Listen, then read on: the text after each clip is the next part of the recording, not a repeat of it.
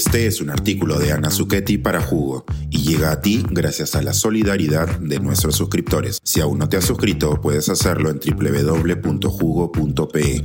Ahora puedes suscribirte desde 3 dólares al mes. La rebelión de los científicos. Tras la COP28, ¿por qué debemos convertirnos en activistas climáticos? Casi 2.000 científicos se declararon en rebelión la semana pasada. Lo hicieron anticipando los magros compromisos de la 28 Conferencia Mundial del Clima, COP28, que este año se celebró en Dubái, Emiratos Árabes Unidos.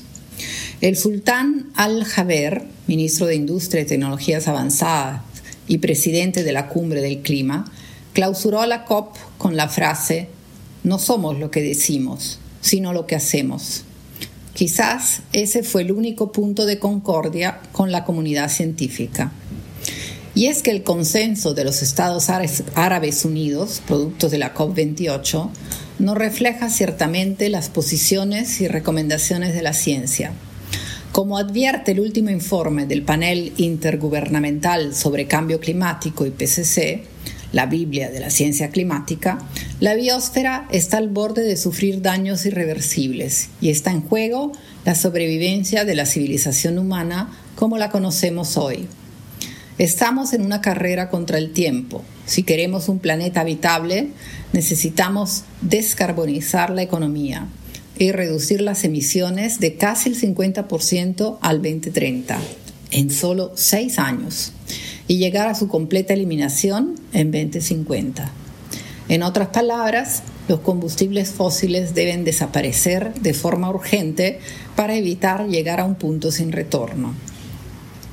Lamentablemente, y los científicos coinciden, el acuerdo de la cumbre climática no tiene dientes y contiene demasiadas promesas vagas.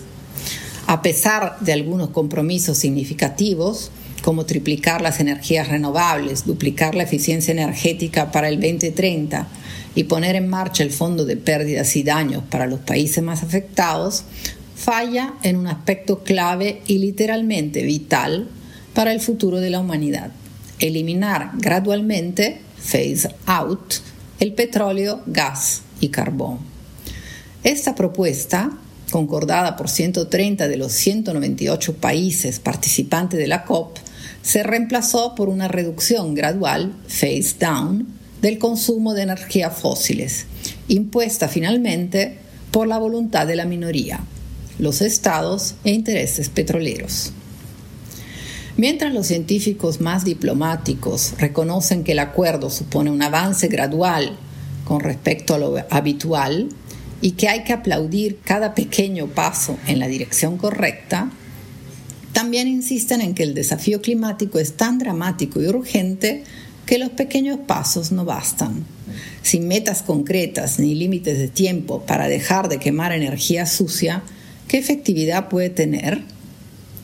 Los menos diplomáticos, por su lado, señalan que el consenso es una lavada de cara, puro greenwashing, y que la COP28 fue un bluff. La propia revista Nature señala que va en contra de los objetivos establecidos en el Acuerdo de París de 2015 de limitar el calentamiento global a 1.5 grados centígrados por encima de los niveles preindustriales. Por ello, los científicos no se quedaron con los brazos cruzados y llamaron a una movilización social a gran escala para emprender acciones colectivas y evitar el colapso climático. Nos recordaron que recientemente los ciudadanos en los Países Bajos obligaron a su gobierno a planificar la, emisión, la eliminación gradual de los subsidios a los combustibles fósiles, mientras que en Ecuador fue el movimiento ciudadano indígena lo que impidió la extracción de petróleo en el Parque Nacional Yasuní en la Amazonía. La carta abierta de estos científicos invita a todos a convertirnos en defensores o activistas del clima recordándonos que sin movimientos sociales sólidos no habría derechos civiles, no habría derecho al voto de las mujeres, no habría fines de semanas ni vacaciones, ni gran parte del bienestar que disfruta considerablemente la humanidad hoy. Y al final, sentencia.